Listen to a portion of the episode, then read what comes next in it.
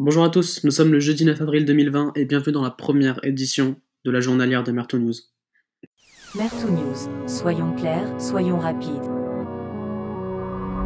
Alors les frérots, pour commencer cette première édition, on va parler du coronavirus en France notamment 82 048 cas, soit 3 881 de plus et 10 869, soit 541 de plus en 24 heures en réanimation, 7 148 et plus 17 en 24 heures. C'est un nombre qui reste impressionnant, je vous le rappelle. Avant la crise du coronavirus, il y avait seulement 5 000 lits de réanimation en France, mais un nombre qui est en baisse depuis 5 jours. Euh, ça peut donner euh, espoir, du coup, contre un, pic qui serait enfin atteint. L'Elysée a d'ailleurs annoncé le prolongement euh, du confinement après le 15 avril. Emmanuel Macron, El Presidente, s'exprimera sur le sujet lundi prochain, peu après 20h. Petite astuce d'ailleurs pour les books qui veulent sortir, je vous rappelle qu'il est désormais possible de se procurer l'attestation de sortie dérogatoire sur le site du gouvernement.fr c'est beaucoup plus simple, beaucoup plus rapide, même si, je vous le rappelle, le mot d'ordre reste le même pour tout le monde, restez chez vous. Aux États-Unis, la situation dégénère, c'est le nouveau grand foyer mondial de l'épidémie, on peut le dire, avec 428 901 cas et 12 175 morts, soit plus 1927 en 24 heures. Donald Trump, fidèle à lui-même, s'est exprimé sur le sujet, mettant en cause l'Organisation mondiale de la santé qui aurait couvert la Chine, menaçant même de suspendre les dotations de l'organisation.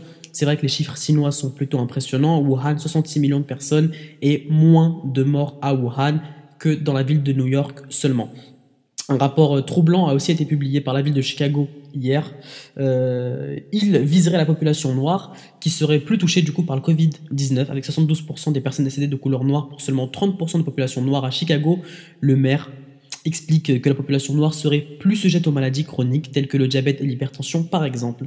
Pour finir, un petit mot sur le petit Bojo, Boris Johnson, Premier ministre anglais, qui serait euh, dans un état stable après un deuxième jour passé en réanimation aujourd'hui.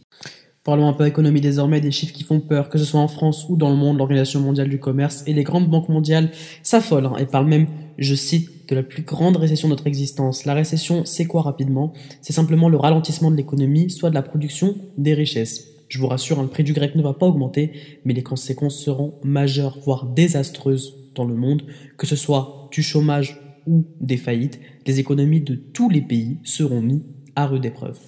Les grandes puissances économiques se réunissent, notamment l'Eurogroupe qui réunit les plus grands pays européens.